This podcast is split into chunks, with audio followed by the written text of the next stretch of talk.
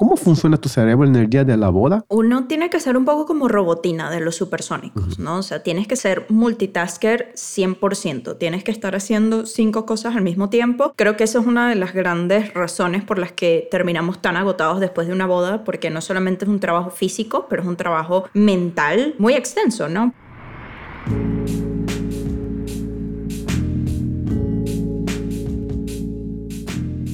Aunque 2022 fue uno de los años con más bodas de la historia, y aunque tu negocio de fotografía y video le esté yendo muy bien ese 2023, es muy probable que todavía estés cometiendo errores muy simples que afecten tu trabajo y la visibilidad de tu marca.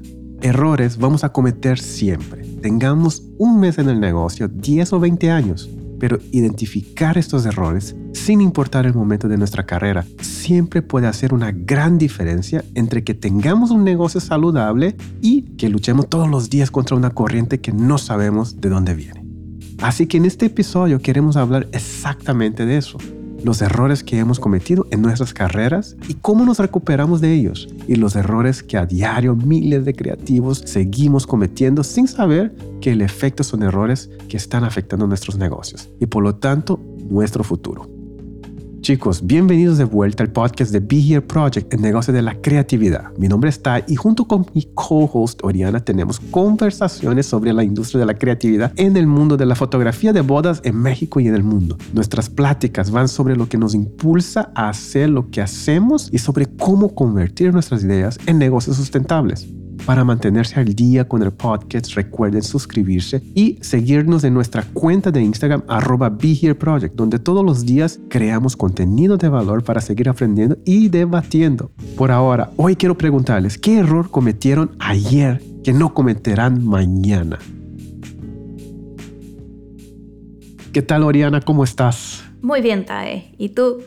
Muy bien. Hoy tenemos una dinámica diferente, chicos, porque estamos grabando nuestras caras aquí. Entonces, quizás va a salir algunos videoclips ahí en Instagram. ¿Cómo has estado? Muy bien, muy bien. Ahorita los días están tranquilos. No, no estoy viajando tanto, no estoy yendo a tantas bodas, lo que me da tiempo de enfocarme un poco más en todo este backend del el negocio, de la marca, qué hace falta, qué tenemos que mejorar, qué procesos tienen que cambiar, cosas así, ¿no? Mejorando la página web, etcétera. Como todo esto, este tipo de logística que no siempre tenemos tiempo de hacer porque estamos enfocados en la producción, ¿no? Así es. Hasta se siente un poco raro, ¿no, Niana? Como que el año pasado estábamos tan intensos con las bodas y ahora no sé si en tu agenda tú puedes ver esos gaps, esos espacios libres que a veces hasta se siente raro, ¿no? Como que tengo que hacer algo, pero no sé qué hacer.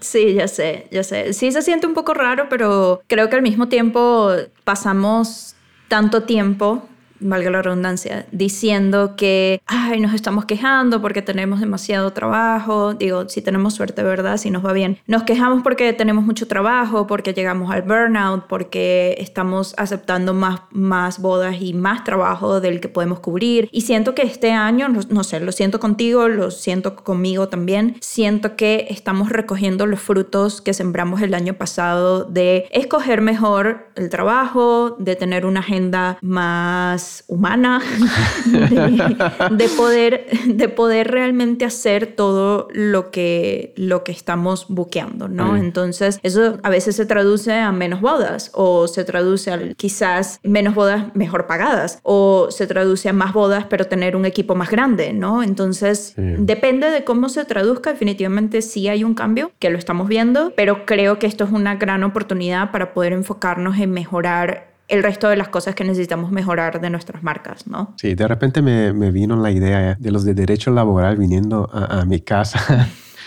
para llevar a la casa y digo, oye, yo soy el trabajador, el, jefe está ahí arriba y soy yo mismo. y está diciendo que no hay trabajo. A ver, a ver, ¿qué se va a hacer? Eh, pero vamos a entrar al episodio del día de hoy. Es un episodio intenso porque siento que hay mucha información y quiero compartir con todos ustedes. Yo creo que este episodio es el episodio que va a ahorrar mucho dinero, especialmente a los fotógrafos, porque vamos a dar todos los errores que cometido para que ustedes no cometan esos errores, ¿no? Y empezando con, la, con el primer error. El primer error que cometemos como fotógrafos es no estar preparado, mm. no ver los riesgos y planear esos riesgos. Y en todos los aspectos, ¿no? Un aspecto muy importante es cuando vamos a cubrir una boda, es siempre tener un plan de backup. Por ejemplo, tenemos el timeline, tenemos todas las instrucciones de cómo va a ser la boda, pero siempre es importante tener esa previsualización de qué pasaría si no alcanzas a hacer fotos como imaginabas.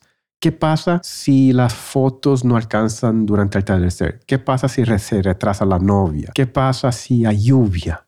¿Dónde harías? No, no sé cómo tú preparas eso. Mentalmente tú ya estás tan acostumbrado con las bodas que es automático. ¿O cómo funciona tu cerebro en el día de la boda para averiguar todos esos planes? Uno tiene que ser un poco como robotina de los supersónicos, ¿no? O sea, tienes que ser, ser multitasker 100%, tienes que estar haciendo cinco cosas al mismo tiempo. Creo que eso es una de las grandes razones por las que terminamos tan agotados después de una boda, porque no solamente es un trabajo físico, pero es un trabajo mental muy extenso, ¿no? Porque tenemos que estar pensando en todo lo que está pasando al mismo tiempo. Entonces, definitivamente empieza antes de la boda, empieza estudiando el itinerario, estudiando el lugar también. De repente, si es un lugar nuevo al que no hemos ido, sabemos que deberíamos entonces llegar, aunque sea una hora antes, para poder hacer un poco de scouting y ahí estamos teniendo un backup plan de, bueno, ahora sí vamos a conocer el lugar. Y si es un lugar que ya conoces, que ya has ido, entonces empezar a pensar desde el día antes de la boda, desde un poco antes qué vas a necesitar en ese lugar, ¿no? A qué le vas a dedicar más tiempo, dónde vas a enfocar tu energía, ¿no? Entonces, mi cabeza cuando llego a un lugar está desde el día anterior en esa boda. Entonces, desde el día anterior estoy pensando qué es lo que voy a hacer, cómo voy a aprovechar el tiempo, etcétera. Ya luego como algo más específico, Creo que me apoyo mucho en mi second shooter, por eso es tan importante uno ir con, con asistencia a una boda, eh, no siempre ir solos, porque mi second shooter puede hacer todo lo que yo en ese momento no puedo enfocarme y a veces a veces hay bodas que requieren que estemos 100% enfocados en los novios mm. o en la novia, ¿no? Y, ser allí como ese apoyo para la novia, etcétera, y siempre estar con la novia o con el novio. Y ya luego tu second shooter puede ir y hacer otras tomas que ya sabes que vas a necesitar, ¿no? Bueno, en el caso de video, en el caso de foto, pues igual tomar las fotos. Así es. Sobre todo a veces sabemos en qué se especializan nuestros second shooters, ¿no? Casi siempre gente con la que ya hemos trabajado y sabemos qué es lo que hacen bien. Entonces vamos a dejarlos hacer lo que hacen bien. Tratar de no sobre hacer el trabajo. Es decir, si ya el second shooter lo hizo y confías en tu second shooter, no gastes tiempo tú yendo y haciéndolo también, pero que tu second shooter sepa exactamente qué es lo que tú estás necesitando para que pueda ir y hacerlo. Creo que aparte de eso, eh, también tenemos que tener backup plans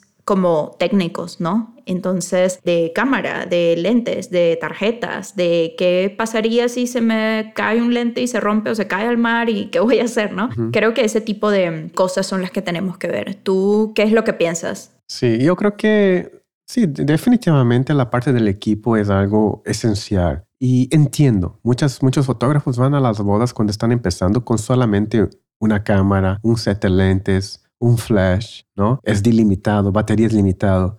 Y para ser sincero, el riesgo es demasiado grande. Sí. Por más que para mí obviamente no existe leyes así que te van a estar checando, pero mínimo un fotógrafo cuando va a la boda, mismo que sea una cámara vieja, ¿no? No necesita ser igual que la que está usando como la principal.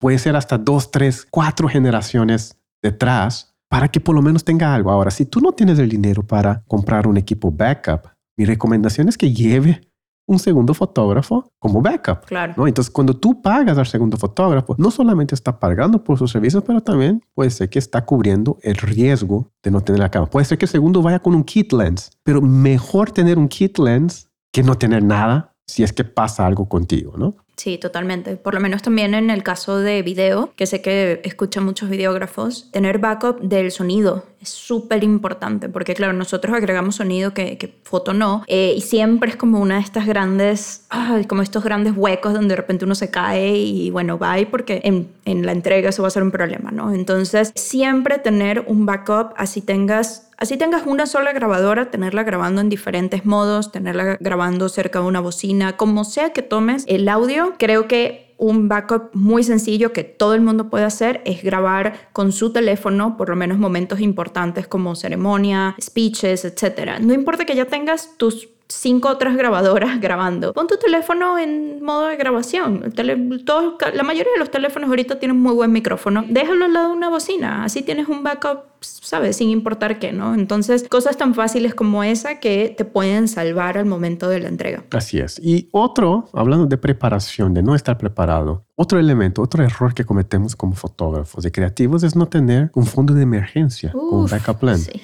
¿No? No estar preparado financieramente para trabajar en negocio. Claro, en los negocios y en la vida.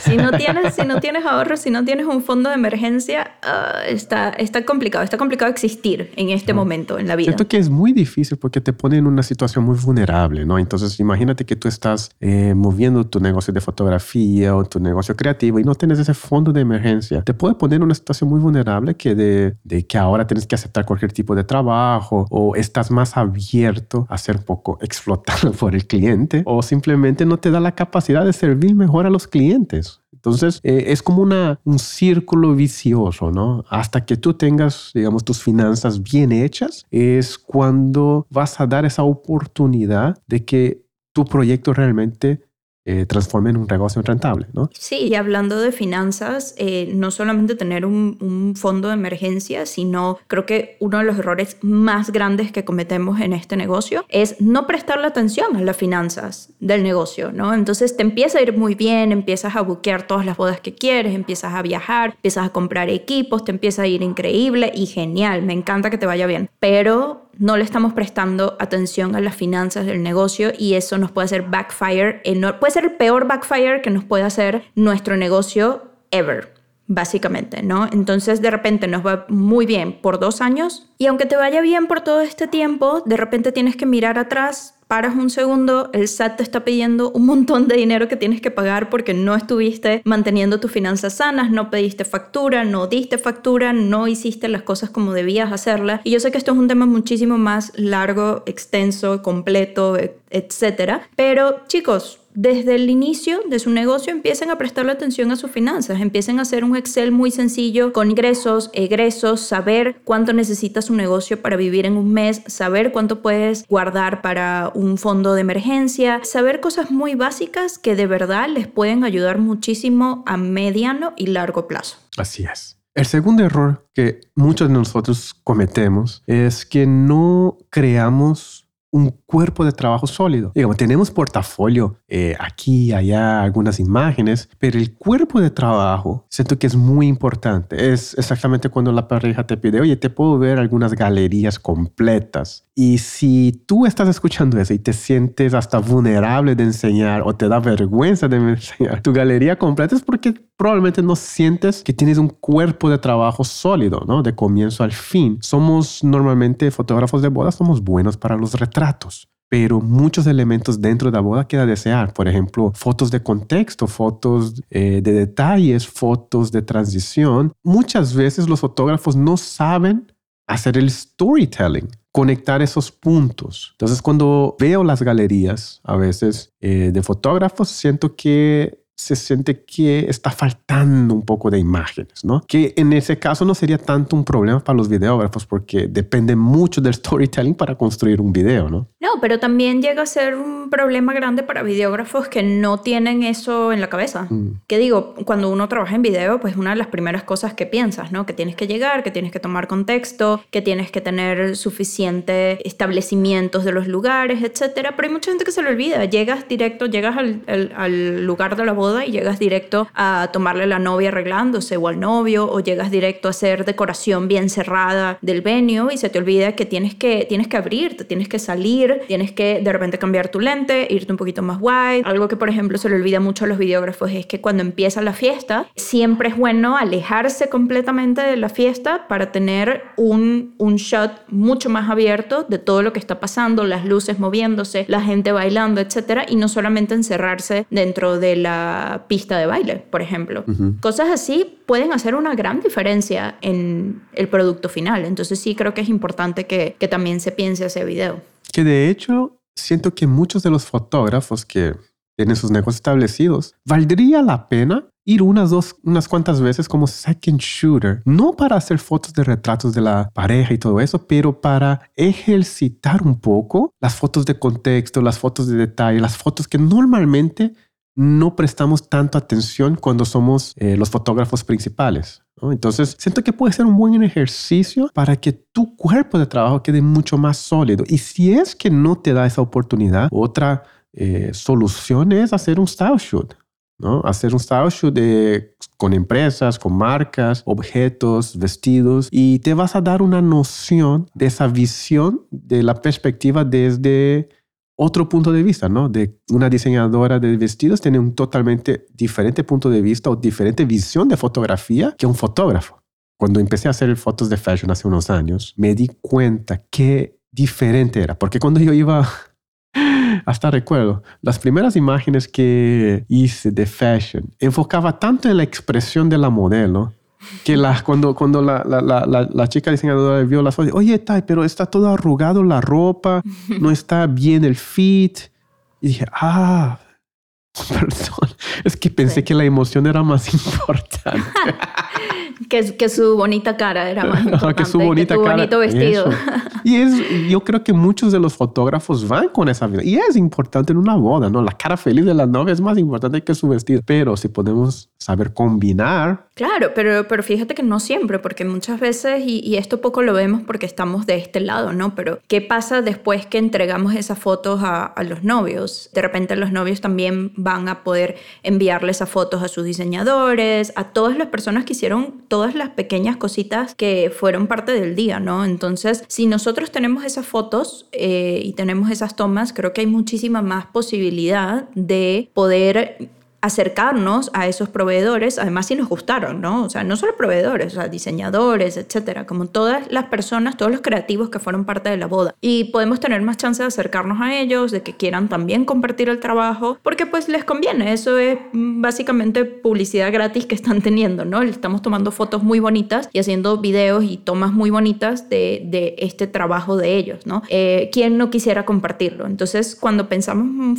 un negocio más a futuro, tenemos que tomar en cuenta estas cosas porque queremos seguir haciendo networking con las personas que nos gusta cómo trabajan. entonces nuestro cuerpo de trabajo puede ser hasta las puertas que se abren para empezar el proceso de ventas, ¿no? Para crear esas conexiones, no solo con los novios, pero con todas las personas que se involucran dentro de la industria. Sí, totalmente. Y creo que hablando de eso, en parte como de este tema, también es muy importante que no siempre sabemos venderle a nuestras parejas y ese llega a ser un error muy grande de nuestro trabajo. A veces estamos aquí con todo este gran trabajo que hemos hecho y lo presentamos en nuestra página web y en nuestro Instagram y hacemos networking con los wedding planners y así. Y las ventas siguen sin cerrarse y los clientes se terminan yendo con otras personas, con otras marcas. Entonces, ¿por qué? ¿No? O sea, nos preguntamos, pero ¿por qué no puedo, por qué no estoy vendiendo? Si tengo trabajo sólido, si tengo que mostrar, si tengo buenos precios, ¿por qué no estoy vendiendo? Y muchas veces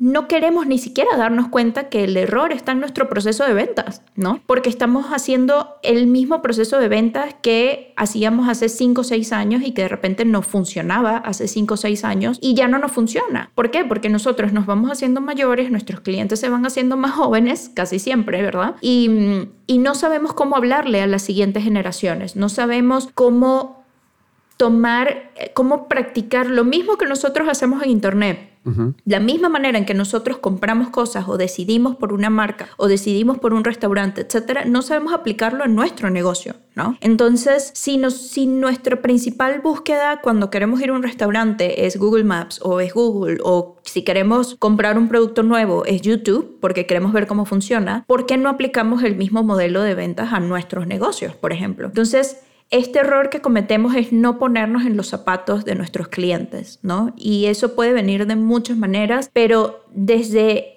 algo muy sencillo, por ejemplo, que yo empecé a aplicar en mi negocio hace una semana y ya estoy viendo resultados, ya estoy viendo la diferencia. Es que en mi contact form, en la página web, le estoy preguntando al cliente cómo el cliente quiere ser contactado, por ejemplo. Oh. Porque... Golden Nuggets aquí, Golden Nuggets.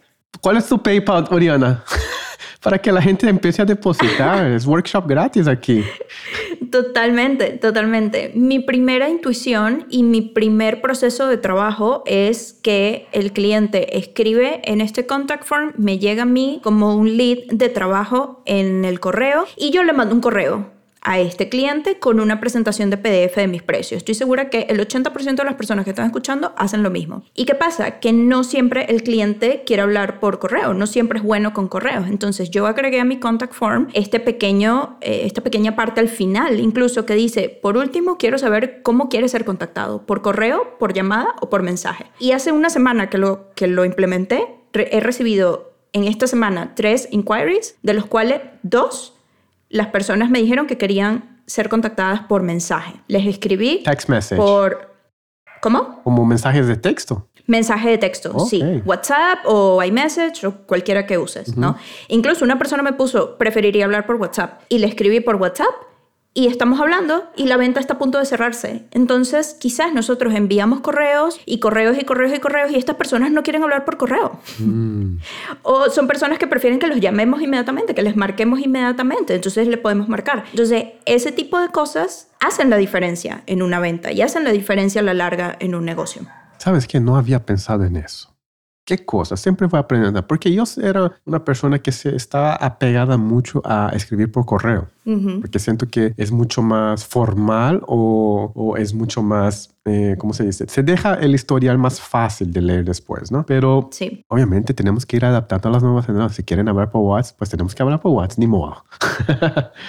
y otro, otro, digamos, golden nugget muy rápido todos enviamos PDFs con nuestros precios, o la mayoría enviamos PDFs con nuestros precios. Casi siempre estos PDFs son horizontales, ¿no? Son una página horizontal. La mayoría de nuestros clientes van a abrir estas presentaciones en sus teléfonos. Entonces, le estamos haciendo fácil el proceso al cliente de leer este PDF en su teléfono o deberíamos cambiar la manera en que hacemos nuestros PDF, hacerlo más orientado hacia el vertical, hacia lo largo que a lo ancho, para que sea más fácil para ellos poder leerlo. Eso es otra cosa muy fácil de cambiar y, muy básica, ¿no? Perfecto.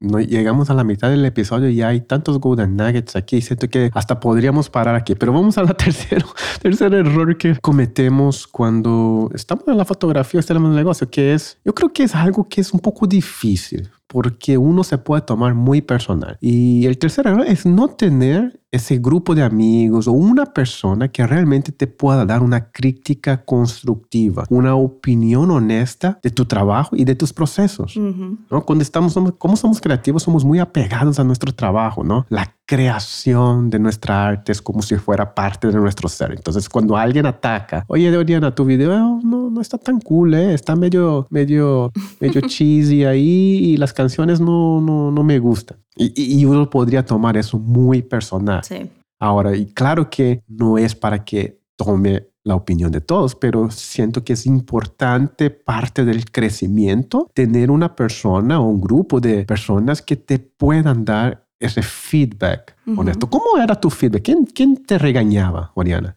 Bueno, esto tú lo sabes porque nos conocemos hace mucho tiempo. Yo trabajaba en Meraki, yo era parte del grupo de Meraki Weddings y en Meraki éramos un equipo muy grande, éramos un equipo de unas 10, 12 personas, entre fotógrafos, videógrafos, diseñadores, etcétera, ¿no? Y todo lo que se hacía, todo lo que se entregaba en Meraki, lo revisábamos entre nosotros. Entre todos. Todos nos dábamos feedback de todo lo que estaba pasando porque al final del día eh, trabajábamos hacia una marca. No hacia nuestro estilo personal, no hacia nuestro gusto, sino hacia la identidad de una marca. Entonces, de esa manera nosotros hacíamos esta crítica constructiva entre todos, ¿no? Eh, aparte de eso, la verdad es que muy poco, eh, de repente uno habla con otras marcas y le pides a otras marcas que, o personas que son su propia marca, ¿no? Que de repente eh, te den un poco de feedback. En este momento, por ejemplo, y esto es algo que, puede funcionar, estoy en un grupo de cinco personas que salimos todos del mastermind que estamos haciendo de How to Film Weddings, que es un proyecto que vamos a estar haciendo por un año consecutivo y es específicamente específicamente para videógrafos de bodas, ¿no? Pero entonces en el mastermind participan 90 personas, como una clase de 90 personas que vamos a hacer las mismas 90 personas por un año. Pero apenas empezando las clases nos asignaron grupos aleatorios de cinco personas que van a tener un grupo aparte y que van a tener su propio accountability Mm. y su propio feedback,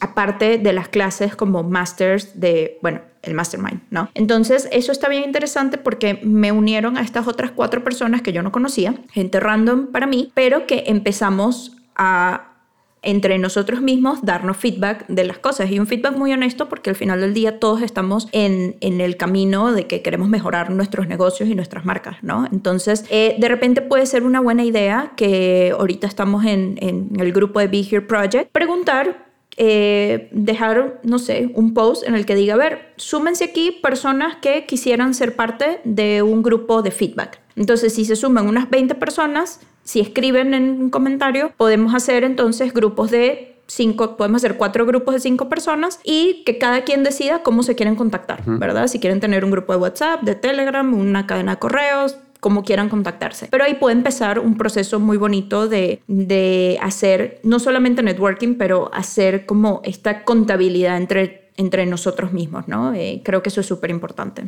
Así es. Esos son los tres problemas principales, pero vamos a dar más valor. Algunas experiencias personales, Oriana. Yo creo que aquí va a salir mucho storytelling.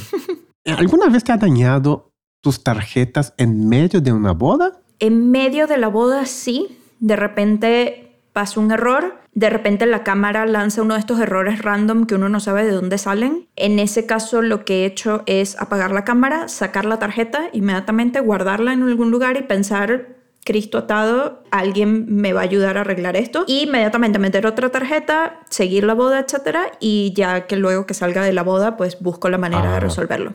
Casi siempre se puede resolver, casi siempre. Eh, y creo que lo único que no se puede resolver, por lo menos en Sony, es que después que formateas una tarjeta, no hay manera de regresar. As far as I know, aunque sea, no hay manera de recuperar ese material. Pero si no se ha formateado la tarjeta, hay maneras de arreglarlo. Si están en Monterrey y quieren saber el dato de la empresa que hace esto, llámenme porque yo pasé por todas y ya tengo la empresa que funciona. Pero tienen que escribirme. No voy, no voy a dejar ese golden nugget aquí al, al aire. Tienen que escribirme. Ese, ese es solo cuando eh, hay un depósito ahí en la cuenta Ajá, de pay- mi. PayPal es oriana. punto-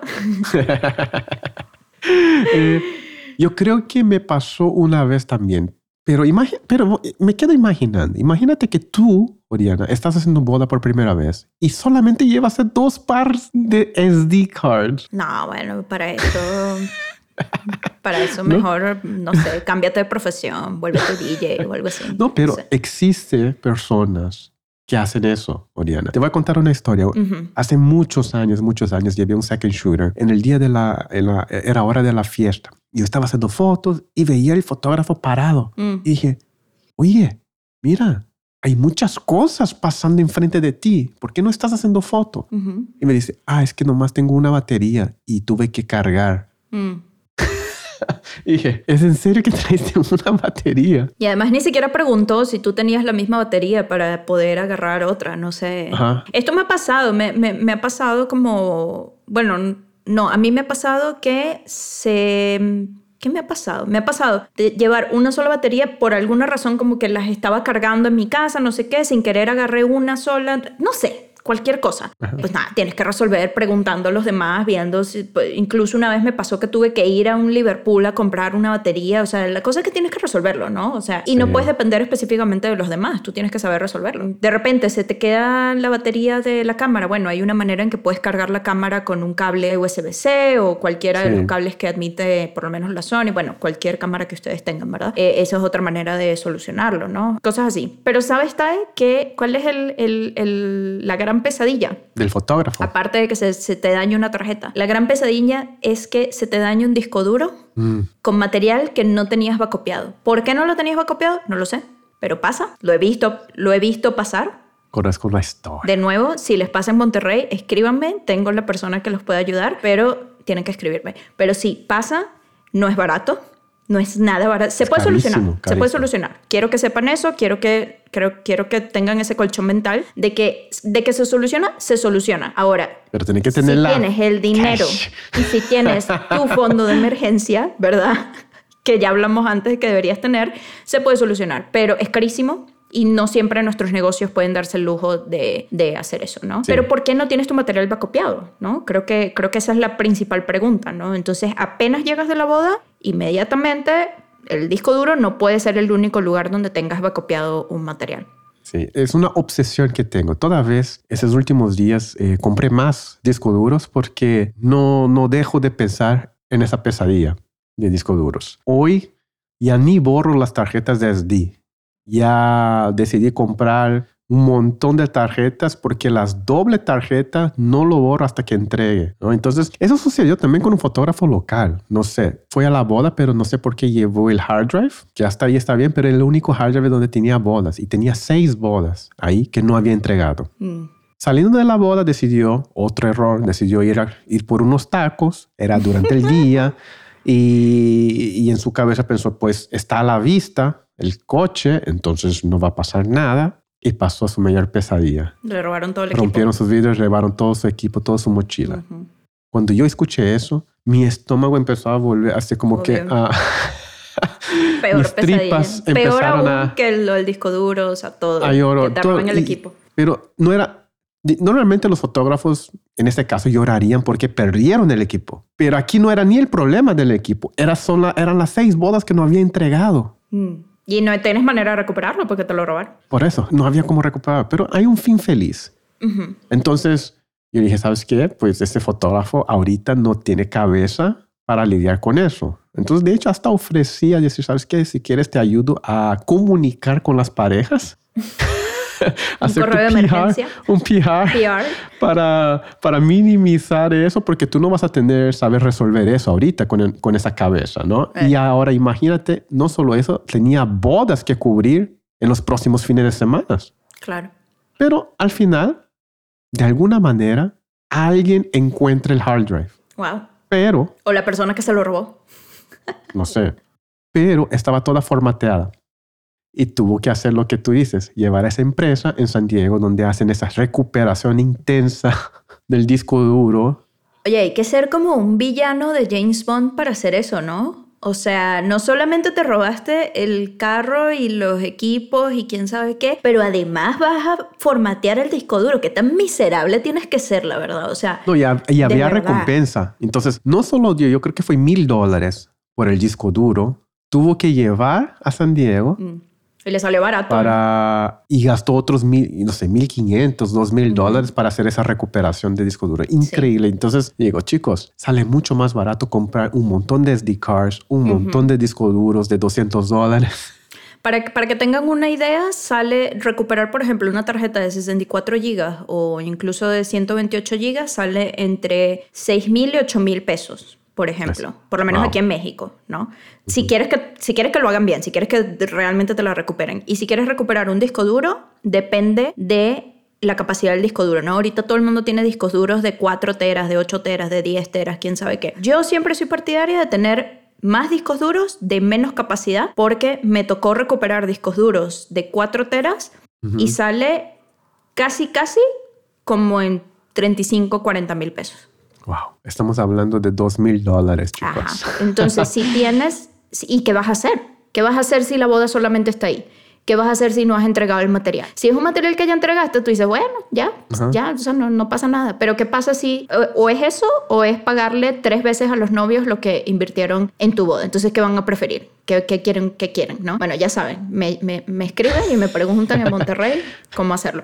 10 dólares, 10 dólares por... Ahí, puede ser millon, eh, ahí está es tu, tu, idea millonaria, eh, Oriana. Ya vas a salir de las bodas. Hablando de estos temas en los que te roban equipo. Ajá. Ok. No vamos a decir que, que te roben equipo es un error porque pues tú no sabes que te van a robar, ¿verdad? Te, te pasó y ya. A mí el año pasado me robaron mi mochila del dron en Tulum en una boda. No voy a decir el lugar, no voy a decir los planners, pero me la robaron en Tulum eh, durante el First Dance, ¿no? Entonces ya yo había hecho eh, muchas tomas de drone de todo el día, ¿no? Porque esto ya fue en la noche. Y bueno, me lo robaron, no hubo manera de yo recuperarla, ni modo, pues así quedó. Error, no tener sus equipos, sus mochilas de equipos identificadas con algún tipo de tag digital, algún tipo de, estos, de estas pequeñas herramientas que pueden comprar, no solamente de Apple, que son los AirTags, sino que los pueden comprar de diferentes marcas, búsquenlas en Amazon, etcétera, que le ponen a sus mochilas de equipos y de esa manera, aunque los roben, mínimo ustedes pueden saber dónde está su equipo. Y eso es un comienzo, ¿no? Pueden ir a la policía, pueden poner una denuncia y pueden perseguir dónde está, la, dónde está su mochila, aunque sea. Quizás no saben la persona ni nada, pero pueden saber dónde están las cosas. Esto eh, no solamente les puede ayudar por si les roban equipos, sino también, por ejemplo, si viajan mucho porque hacen mucho destination para sus equipajes, es súper importante. Eh, por si acaso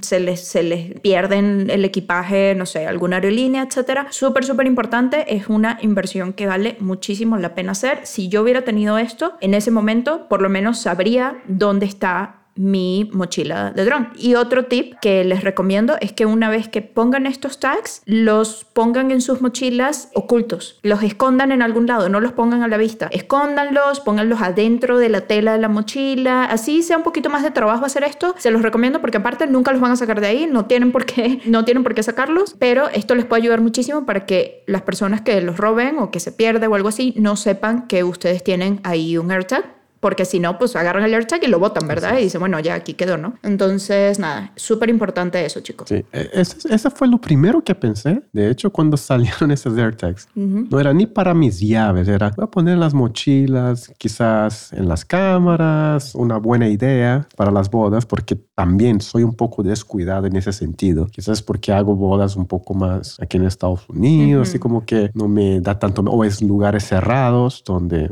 pero en fin, pero todos corremos esos riesgos, ¿no? Y otro tip, yo creo que eso, eso ya estoy cansado de hablar en todos los lives y todo eso.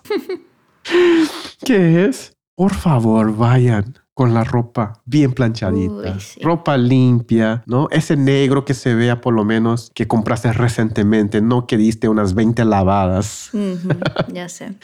Presentación en el día de la boda, chicos. Y y sí entiendo, algunos fotógrafos trabajan en playa, entonces les gusta ir en chanclas, les gusta ir en short, les gusta ir en camisas, camisetas más informales. Puede ser, porque es tu vibe y todo eso. Pero yo creo que es importante también saber, ¿no? Leer un poco esa boda, las bodas que hacemos y la presentación. Sería inocente de nosotros pensar que la gente no juzga con nuestra imagen. Totalmente. Y a veces se nos olvida que aunque quizás para nosotros es un día más de trabajo, para las parejas es el día más importante de su vida y un día que han estado planeando por un año y pico, que además nosotros les vendimos esta idea de que nosotros, nosotros éramos la mejor opción para su boda posible, de que nosotros queríamos o queremos respetar su boda y queremos ser parte de su boda de la manera como más digna posible, etcétera. Les vendemos como toda esta idea, ¿no? De que contratarnos a nosotros es la mejor opción. Pero ¿qué pasa? Pues si llegamos a la boda y estamos súper mal presentados, es como que te acabas de despertar. Y a mí me ha pasado que de repente voy con, no sé, con fotógrafos y los second shooters, los fotógrafos llegan muy mal vestidos, llegan mal presentados y me dicen, ay, es que, ¿sabes que se, me olvidó que tenía la boda y me acabo de despertar y, ¿sabes? Me, me lavé el pelo, ni siquiera me lo arreglé, aquí estoy. Y es como que, ah, wow, o sea,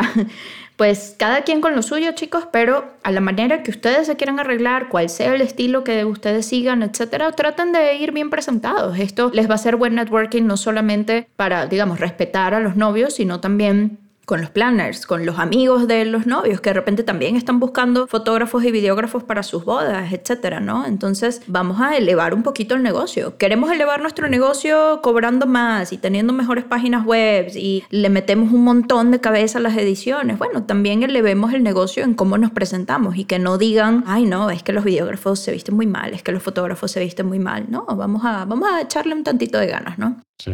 Pero también no vayan súper fuera de contexto, chicos. No estamos diciendo que tienes que ir con, con corbata, con, con, traje. Lo que en requiere una, boda. Lo que va a ser muy diferente como yo voy a ir vestido una boda en, a la orilla de la playa en Cabo que en el Club Campestre de Monterrey, por ejemplo. Muy diferente. Entonces, pues hay que invertirle a los outfits, hay que invertirle a pensar en cómo presentarse a diferentes tipos de bodas, sobre todo si tienen diferentes tipos de mercados, ¿no? Entonces, pues nada, vamos a dejarlo hasta ahí. Perfecto. Con esto terminamos, chicos. Eh, Creo que cubrimos muchos errores ahí, pero vamos a dar una, eh, un resumen. Entonces, los tres errores, chicos, serían no estar preparado, no estar preparado en el día de la boda, tener un plan de backup, no solamente en el timeline, pero también en tu equipo, no estar preparado financieramente para empezar a construir tu negocio. Error número dos, no crear un cuerpo de trabajo sólido. Somos muy buenos haciendo retratos, pero a veces no sabemos eh, contextualizar, no tenemos el storytelling completo, no tenemos fotos de detalles que pueda resaltar esa boda o contexto o hasta fotos de transición. Aquí también es una puerta de entrada para incrementar tus ventas porque hay esa posibilidad de conectar con otros proveedores. Tercero error que cometemos es no tener esa perspectiva crítica, ¿no? Esa persona, ese grupo de personas que nos pueden dar ese feedback honesto que realmente nos haga crecer. Sería un error solamente estar en un grupo que siempre están alabando los trabajos de los otros, diciendo, ah, eres lo mejor, no, qué increíble foto. Veo muchos fotos, no sé si todavía existe porque ya salí de varios grupos, pero veo algunos grupos de fotos. Increíble, una obra maestra y, todos, solamente es eso, ¿no? Todo el tiempo eh, y, y, eso puede detener un poco tu crecimiento, ¿no? Totalmente. Pero obviamente hay mucho más errores, pero hoy decidimos hablar de esos tres en principal, algunas historias hay in between como siempre, el chismecito. Perfecto. Chicos, no olviden de dar review ahí en el Apple Podcast si están escuchando por ahí, pero en el Spotify es mucho más fácil. Lo único que tienen que hacer es dar cinco estrellas, escuchen un poquito ahí el podcast para que los son nuevos, eh, si esos podcasts les ayuda. De hecho, no les voy a cobrar el fee que el del Golden Nugget que Oriana acaba de dar en ese podcast si deciden dar unos cinco estrellas en Spotify, pero si no dan el cinco estrellas, por favor, lo mínimo que pueden hacer es depositar en la cuenta de Oriana. Después manden un DM para preguntar cuál es su PayPal. Gracias, amigos. como siempre. Much appreciated. bueno, muchas gracias, Tae. Nos vemos muchas gracias, para el siguiente episodio. Perfecto. Nos vemos, Oriana. Chao, chao.